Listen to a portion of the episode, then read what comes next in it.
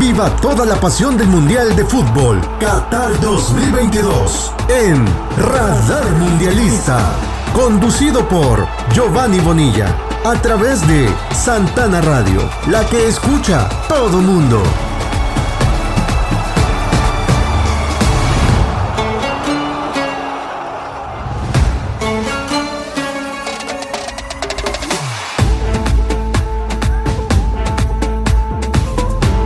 Desde San Salvador, capital de la República de El Salvador. Esto es Radar Mundialista Qatar 2022.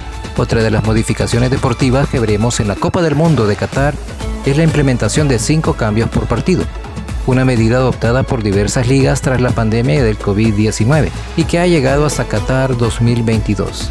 De esta forma, cada selección podrá realizar cinco cambios, los cuales se podrán hacer en hasta tres distintas oportunidades para no afectar el flujo y el ritmo de juego.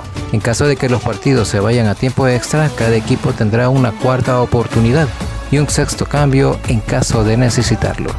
Esto es Radar Mundialista Qatar 2022. Soy Giovanni Bonilla y estás en sintonía de Santana Radio, la que escucha todo mundo.